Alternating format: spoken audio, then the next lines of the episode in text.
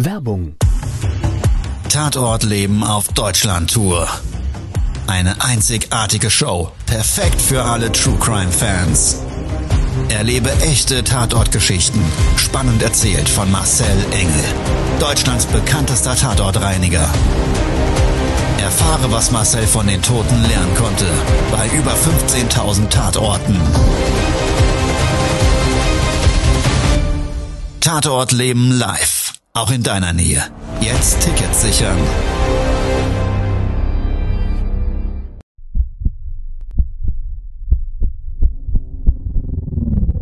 Todesursache. Der Podcast mit Tatortreiniger Marcel Engel. Es wird immer mal wieder in meinem Podcast vorkommen, dass wir sehr tief in das Geschehen eintauchen. Ich werde offen darüber sprechen. Damit meine ich, dass Flüssigkeiten wie Blut als Element das kleinste Problem sein wird. Ich freue mich, wenn ich euch auf eine Gedankenreise entführen darf in meine Welt des Tatortreinigens. Todesursache. Der Podcast mit Marcel Engel. Hallo, schön, dass du wieder eingeschaltet hast. Ich freue mich riesig, dass wir beide jetzt gemeinsam in meine Welt des Tatortreinigens eintauchen. Du kennst es bestimmt auch. Ob im Berufsleben, ob privat, es gibt immer mal wieder Situationen, die wir erleben, bei denen wir am Schluss sagen, das ist jetzt aber wirklich hart. Das ist Hardcore. Wenn ich das als Tatortreiniger in meinem Berufsbild sage, dann hat das entweder ja mit dem Leben vor dem Tod meiner Klienten zu tun oder aber mit dem Tathergang oder mit dem Tatort.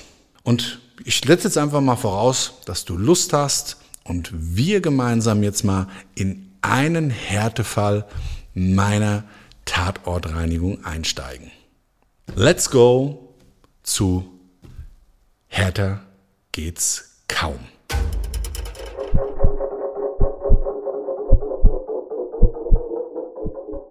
Die Tatorte als Härtefall sind natürlich zu differenzieren. Das heißt, je nachdem, was man selber für eine Wahrnehmung hat, je nachdem, was man selber für eine Empathie im Leben mit sich trägt, und oder aber von Dingen, die man sich triggern lässt, sind natürlich die Ereignisse von Tatorten unterschiedlich hart. Die Wahrnehmung, und ich skaliere das ja immer mit einer Stufe 1 bis 10, ist eben individuell bei jedem unterschiedlich. Von dem Härtefall, von dem ich jetzt spreche, der ist eigentlich der fachlichen Natur und trotzdem auch in dem Ereignis des Todes wirklich hart gewesen. Aber eben diese fachliche Komponente, also wenn bauphysikalische Dinge und Ereignisse auf einmal zusammentreffen und ineinander verzahnen, dann wird das auch für mich als Tatortreiniger manchmal fast gefühlt eine unlösbare Aufgabe. Gott sei Dank kann ich heute sagen, nach 28 Jahren, gab es noch nie einen Fall, den ich nicht lösen könnte im Sinne oder für den Kunden. Und das ist das, was das Schöne ist. Der Schmerz, der Pain, der Pain Point des Lernens jedoch, der war manchmal wirklich extrem herausfordernd. Also lass uns mal jetzt genau in ein solches Erlebnis miteinander fachlich eintauchen. Ich versuche dich mal in diese Ebene und diese Welt der Tatortreiniger wirklich so tief abzuholen, als würdest du selber den Putzlappen schwingen. Todesursache, der Podcast. Der Tatort. So, schließ mal kurz die Augen. Und wir beide sind jetzt schon zusammen mit dem Auto zum Auftraggeber gefahren ja, und jetzt steigst du aus der Beifahrertür aus. Wir haben einen Sommertag, die Sonne scheint, frühmorgens, die Vögel zwitschern. Wir beide stehen gerade gemeinsam auf dem Gehweg vor einem Anwesen. Ein Acht-Parteien-Haus. 120 Jahre alt, eine Sandsteinfassade mit geschmiedeten schwarzen Balkonen und unterhalb auf der rechten Seite neben dem Haus mit so fünf Sandsteinstufen mit so großen versehen ist eine Hauseingangstür. Unser Auftraggeber wartet gerade auf uns vor genau selbiger und möchte uns eigentlich noch den Schlüssel übergeben. Du nimmst den Schlüssel und gehst mit mir gemeinsam durch diese große Haustür. Auf der linken Seite ein riesengroßes Klingelbord und die Holztür selber sehr impulsant, so aus Eichenholz mit Kristallglas-Elementen, wo du durchgucken kannst in den Hausflur. Wir beide gehen rein. Es erwartet uns ein Steinboden mit Mosaikmuster unterschiedlicher Farbe, beige, dunkel, sehr schön, sehr futuristisch. Der Hausflur selber, Rauputz, so Eierschalenfarben. Und wir gehen gemeinsam ungefähr acht Meter zu einer ganz großen Holztreppe mit diesem Holzstufen und einem ganz impulsanten, schwarzen, geschmiederten Gelände mit Handlauf aus Holz führt uns ganz nach oben in den vierten Stock. Da hat uns nämlich unser Auftraggeber gesagt, befindet sich der eigentliche Einsatzort. Was wir wissen, es ist eine Wohnung mit vier Zimmern. Also gehen wir gemeinsam dieses Treppenhaus ganz nach oben, setzen vor Ort unsere Koffer ab, die wir links und rechts jeweils in den Händen hatten. In der einen Kiste ist unser Arbeitsschutz, in der anderen schon für uns für den ersten Step relevantes Putzmaterial. Wir beide ziehen unseren persönlichen Schutz an stülpen als letzten Schritt, nachdem wir den Schutzanzug angezogen haben, die Handschuhe über die Hände, nehmen den Wohnungsschlüssel und schließen diese Tür auf. Es dringt schon bei dem leichten Öffnen der Tür ein extremer Verwesungsgeruch in den Hausflur und somit ist für uns jetzt erstmal ein schnelles Eintreten und zügiges wieder Zusperren der Tür, dass eben keine unnötige Geruchsbelastung im Hausflur entsteht, der erste Schritt. Jetzt stehen wir da, gemeinsam in diesem Flur. Es gehen von diesem Wohnungsflur jeweils fünf Zimmer ab. Wir können jetzt darüber beide diskutieren, welchen von den beiden wir jetzt auswählen und wo der vielleicht zu vermutende Leichenfundort ist. Es gibt keinerlei sichtbaren Spuren, die irgendwelche Rückschlüsse darauf zulassen. Die Wohnung ist aufgeräumt. In dem Flur einfach eine Garderobe, eine Kommode, ein paar Schuhe stehen noch unten vor der Tür. Ja, und wir entscheiden uns für die erste Tür rechts. Machen auf, Badezimmer, kein Leichenfundort. Alles soweit sauber und in Ordnung. Es ist ein weiß gefliestes Bad mit einer Badewanne, einer Toilette, einem Spiegel und einem Waschbecken. Also absoluter Standard. Die nächste Tür, die wir danach öffnen gemeinsam, ist das Schlafzimmer. Schlafzimmer aufgeräumt. Dort liegt im Gegensatz zur Wohnung in dem Fall Teppichboden. Der Teppichboden selber ist am Rand der Wand, wo eine Kommode steht, ein bisschen dunkel verfärbt. Dunkel verfärbt und merkwürdig ist, der Geruch ist in dem Raum auch intensiver. Also schauen wir gemeinsam unter der Bettdecke nach, ob sich da vielleicht der Leichenfund befindet. Aber nein, keine Spuren eines Leichenfundortes. Dann gehen wir an die Wand, schauen, warum ist denn der Teppich da so dunkel und mit unseren Handschuhen berühren wir den Teppich. Du selber nimmst zur Kontrolle deine Hand mit dieser Flüssigkeit an deine Maske, setzt die Maske ganz leicht vom Gesicht ab, hältst so in ungefähr fünf Zentimetern Entfernung den Handschuh dran und dann wird dir auf einmal bewusst, oh, das ist Leichenflüssigkeit. Aber kein Fundort zu sehen, wie kann das sein? Also, der logische nächste Schritt ist, man schaut im Zimmer nebendran. Da machen wir die Tür auf, finden dort wieder einen Holzdielenboden und vor allen Dingen Tausende von Fliegenlarven auf dem Boden.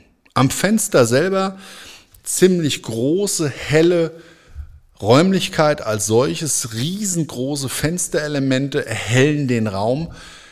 Sehen wir hunderte von Fliegen, die sich vor dem Fenster bewegen. Maden kriechen über den Boden und man kann als allererstes so eine Sitzgruppe mit einer großen Couch in L-Form an der Wand stehen sehen. Ein Wohnzimmertisch davor, ein Teppich und kein Fundort. Der Blick schweift gemeinsam nach links. Linksseits ist aber nicht die angrenzende Wand. Linksseits siehst du dann aber auf einmal auf dem Boden einen schwarzen Fleck, ungefähr fünf Quadratmeter groß. Der Dielenboden ist an der Stelle speckig glänzend. Schwarz, durchtränkt von Flüssigkeit. Wir gehen gemeinsam an diese Stelle. Kurz davor hältst du an, weil es wird glatt. Du rutscht leicht weg und hältst dich bei mir an der Schulter fest. Auf einmal wird uns bewusst, das muss der Leichenfund sein. Weil es sind auf dieser schwarzen Fläche beim Näherkommen deutlich die Reste von Gewebe, Blut, Kot, Kopfhaar und in der Kleidung, die zusätzlich in dieser Biomasse eingetaucht ist, kann man sogar noch einen Knochen vom kleinen Finger erkennen. Wir stellen uns beide gemeinsam jetzt die Frage, wie kann denn das sein? Wie kann denn das sein, dass dieser Leichenfundort zu einer Kontaminierung zehn Meter nebendran im Schlafzimmer an der Innenwand sich abbilden kann. Ist ja eigentlich fast unmöglich. Naja gut, Flüssigkeiten bahnen sich ihren Weg immer der Schwerkraft entgegen und je nachdem, wenn es ein Altbau ist, und es gibt manchmal eben gerade bei Altbauten nachträglich zum Beispiel mit Heizungsleitungen oder aber auch neue Elektroinstallation oder Wasserinstallation saniert, Wegebereiche, wo sich Flüssigkeiten ihren Weg bahnen können. Also ist unsere Entscheidung jetzt gemeinsam, wir öffnen den Boden. Wir öffnen diesen Dielenboden. Dafür haben wir ein spezielles Gerät, eine spezielle Säge. Wir schneiden den Teilbereich, der sowieso aus diesem Wohnzimmer entfernt werden muss, aus der sichtbaren Bodenoberfläche raus. Unten drunter ist eine Balkenkonstruktion und eine Schüttung. Ähnlich, ich sage jetzt mal, wie so ganz grober Sand. So, und dieser ist auch massiv flüssigkeitsdurchtränkt, klebt und bappt. Und bei dem Eintauchen des Schneidwerkzeugs wird er sogar ein Stück weit durch den Raum geschleudert. Und an der Außenwand, da wo die Fensterfront ist, da wo auch das Kopfhaar ungefähr 30 Zentimeter von der Wand entfernt am Boden und an der Wand klebt, öffnen wir die letzte Bohle. Und da können wir gemeinsam die Ursache erkennen. Es wurde irgendwann, die Jahre zuvor, dieser Boden geöffnet und eine komplette Installationsleiste zum Verlegen von Elektrokabeln oder anderen Leitungssystemen in den Boden eingebaut. Das Haus aufwendig saniert, hat man diese Form gewählt, um das später nicht alles aufputzt zu haben oder mit einem Trockenbau verkoffern zu müssen. Ist eine seltene Form, aber schon häufiger erlebt. Also tauschen wir uns beide aus, dass das jetzt heute damit verbunden sein wird, nicht nur den Boden weiter aufzuschneiden und zu entfernen, sondern eben diese ganze Schüttung, diesen ganzen Sand Schippe für Schippe in extra feste Säcke zu verpacken, um dann wiederum die drunterliegende Schicht, die festes Bauwerk darstellt, statisch oftmals eben auch konstruktiv in dem Bau ähm, sich dort befindet, dass die dann als nächstes dekontaminiert wird. Dabei stellen wir fest, dass diese Flüssigkeit aber in dieser Schiene, die horizontal verlegt ist, auch irgendwann vertikal nach unten in die drunterliegende Wohnung führt. Also rufen wir unseren Auftraggeber an. Da erfahren wir, dass ihm nicht nur diese eine Wohnung gehört, sondern das gesamte Haus. Und dass dieses Haus gerade im Moment die unteren zwei Parteien unter dieser Wohnung überhaupt nicht bewohnt sind. Also kommt er zurück und bringt uns den Schlüssel der drunterliegenden Wohnung. Und da machen wir auf und schon im Wohnungsflur erwartet uns die Popcorn-Auslage des Todes. Sprich, auch da Tausende von Larven, Tausende von Fliegen, größtenteils tot. Ein paar schwirren noch am Fenster rum. Und wir gehen gespiegelt unter dem Wohnzimmer in dieser Wohnung praktisch in den gleichen Raum. Und da ist das Ausmaß fast noch sichtbar schlimmer wie in der drüberliegenden Wohnung. Da ist eine Lache, auch von circa fünf Quadratmetern, der Boden dunkel verfärbt, also bleibt gleich die Kontrolle der darunter liegenden Wohnung. Vom vierten in den dritten. Jetzt gehen wir gemeinsam in den zweiten.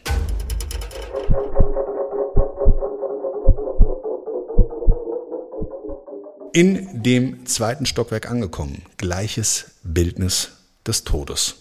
Es sieht genau identisch aus. Die Kontaminierung nimmt gar nicht ab.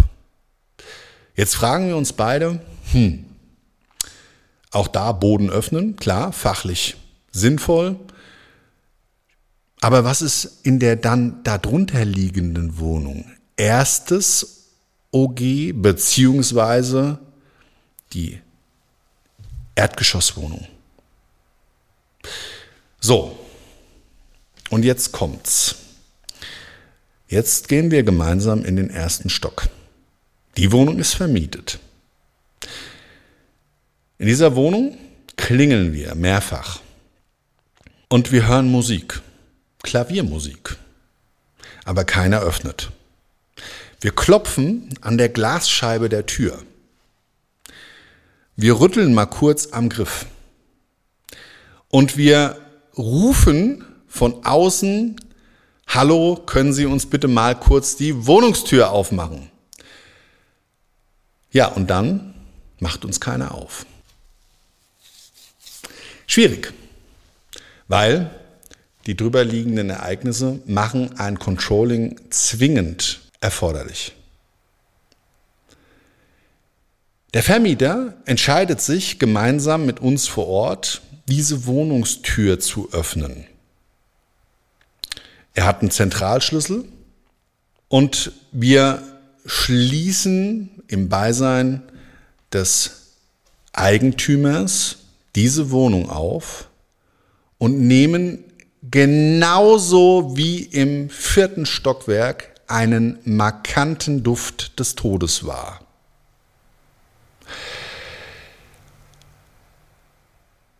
Die Frage stellt sich jetzt, wie kann eine so intensive Geruchsbelastung denn auch im ersten Stockwerk sich darstellen?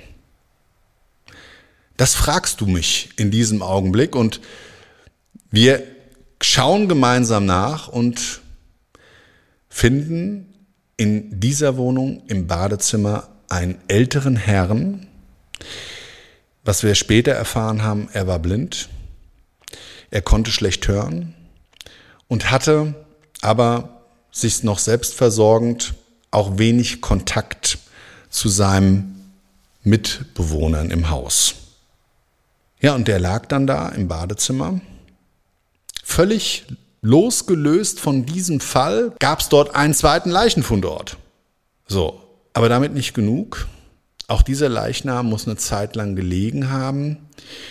Und dieser Leichnam, obwohl er im Badezimmer lag, das hatte vom gefliesten eben so ein leichtes Gefälle in Richtung Wohnungsflur, in dem sich ein Dielenboden befand. Und ja, da sah man schon, der Dielenboden am Eingangbereich, so ein halber Quadratmeter, war flüssigkeitskontaminiert.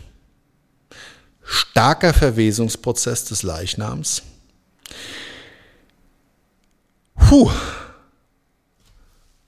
Oben im vierten, im dritten, im zweiten, die Folgen dieses Leichenfundes, dieses Faulleichenfundes mit langer Liegedauer. Und da im ersten Stock finden wir jetzt zusätzlich noch jemanden, der gestorben ist, auch vor einigen Wochen und da sehr stark schon verwest und verfault mit diesem Fäulnisprozess in seinem Badezimmer tot auf dem Boden lag. Die Wohnung haben wir erstmal wieder geschlossen. Ja, dann ist der Werdegang natürlich die Behörden zu rufen. Das machst du. Du rufst jetzt bei uns in der Zentrale an und teilst denen das alles mit. Das ist das Prozedere. Ja, und dann fragst du mich, wollen wir nicht auch noch mal ein Stockwerk drunter nachschauen? Das halten wir alle drei für einen sehr, sehr guten Vorschlag. Der Eigentümer stimmt dem sofort zu. Ich bin ja sehr lange schon im Geschäft und genau aus dem Grund gehen wir gemeinsam drei dort runter. Klingeln an der Tür, es macht uns eine Dame auf zwischen 35 und 40 Jahren. Man hört im Hintergrund ähm, Stimmen von Kindern, die gerade am Spielen und am Toben sind. Es läuft ein Fernseher im Wohnzimmer und ja, dann haben wir der Dame versucht zu erklären mit möglichst viel Feingefühl, dass wir mal dringlich nachschauen müssten bei ihr, im Flur, Badezimmer, ob es dort einen Flüssigkeitsschaden durch einen drüberliegenden Leichenfund gibt. Und dann ist die natürlich ganz blass geworden und hat gesagt, Gottes Willen, es stinkt hier auch die ganze Zeit schon so. Ich habe gedacht, der ältere Herr oben drüber hat vielleicht seinen Hausmüll nicht runtergebracht. Der hat gesagt, der sieht ja auch nichts, der ist ja blind und manchmal hat er so ein bisschen unseres Erachtens nach eben sehr viel Müll gesammelt und dann in Nacht- und Nebelaktion ist er fünf, sechs Mal zur Mülltonne alle zwei Wochen gegangen. Also das war so ihre Vermutung. Aber Pustekuchen, es war eben der ältere Herr nicht mehr am Leben. Ja, und somit haben wir dann nachgeschaut. Und dein Verdacht, der hat sich bestätigt. Richtig. Auch da gab es eine Kontaminierung an der Decke. Konntest schon so einen leichten Fleck sehen. Und da das sehr, sehr große Raumhöhen hatte, drei Meter, drei Meter zwanzig Altbau, hat die das so gar nicht visualisiert. Ich meine, die Kinder haben auch mal einen Ball an die Decke geschmissen, da gab es schon den ein oder anderen Fleck an der Wand und im Deckenbereich, auch im Griffbereich, bei den Türen und so weiter. Das ist vielleicht auch nicht ungewöhnlich. Deshalb ist hier dieser Fleck auch nicht aufgefallen. Also im Flur ganz klar hast du schon so in etwa einen handballgroßen Fleck gesehen. Gott sei Dank noch nichts runtergetropft, aber somit war klar, ja, zwei Leichenfunde, einer davon noch mit auch liegendem Leichnam, hat das gesamte Hauswerk vom vierten Stock bis ins Erdgeschoss kontaminiert.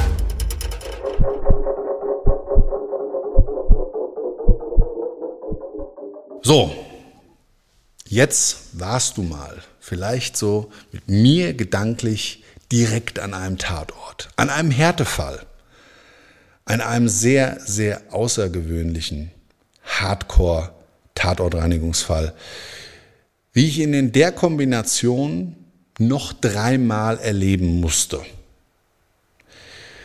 Dass gerade in großen Häusern und auch dann, wenn Menschen untereinander ziemlich anonym leben, solche Ereignisse dann tatsächlich auch so vom kalendarischen her ziemlich nah beieinander liegen und im schlechtesten Fall, wie eben mit dir durchlebt, genau dazu führen, dass du in kürzester Zeit oder vielleicht sogar in einem Haus gleich zwei Leichenfundorte hast, ist hart. Absolute Härtefall. Die Härtefälle des Lebens. Eine Verkettung von Umständen, die dann so eine Erlebnisreihe ergibt, führt oftmals zum Schmerz, hoffentlich nicht zu unserem eigenen. Und du kennst es bestimmt auch da draußen. Ich glaube, gut ist, wenn man sehr achtsam auf diese Geschichten hört, wenn man sie verinnerlicht in einer ruhigen Minute und sein Learning, sein persönliches daraus zieht. Und mein Learning war, dass unsere Qualität des Lebens in unseren Lebensgemeinschaften, in unserem Mikrokosmos, in unserem sozialen Umfeld, auch da, wo wir wohnen, immer davon abhängt, was wir selber in diese Gemeinschaft einbringen. Ja, es gibt Menschen, die leben vielleicht zurückgezogener. Und ja, man sagt auch, es ist ein Geben und ein Nehmen. Aber die Frage musst du dir selber beantworten, was du geben kannst und was du geben möchtest. Ich bin zumindest der Meinung, wir sollten immer alles das in den Topf schmeißen, was wir können und was wir übrig haben. Ja, das war's für heute. Wenn du mich mal live erleben möchtest mit meinen aller, allerhärtesten Fällen und die dann auch noch mit Videomaterial begleitend zu einem gemeinsamen Perspektivwechsel führen, da kann ich dir wirklich versprechen, es wird wahrscheinlich nichts mehr, was du im Leben vorher über das Leben gedacht hast, so sein wie vorher. Es würde mich sehr freuen, wenn du dabei bist auf meiner Deutschlandtour der Toten andere Glücksfälle. Vielleicht sehen wir uns da ja. Ja, das war's für heute. Ich wünsche dir einen wunder, wunderschönen Tag. Denk immer dran, mach was draus. Es ist dein einmaliges Leben. Bis zum nächsten Mal. Ciao. Dein Marcel. Das war's schon mit der neuen Folge von Todesursache, der Podcast mit Marcel Engel. Kopf einer eigenen Spezialreinheit und Tatortreiniger bei mehr als 12.000 Orten auf der ganzen Welt. Was kann Marcel für dich bereinigen? Jederzeit. Weltweit. Melde dich oder klick dich einfach mal durch auf marcelengel.com. Empathisch, tiefgründig, ehrlich. Todesursache lässt dich garantiert nicht kalt. Seid dabei. Ich freue mich. Abonniere die Staffel und du kommst für keine Folge zu spät.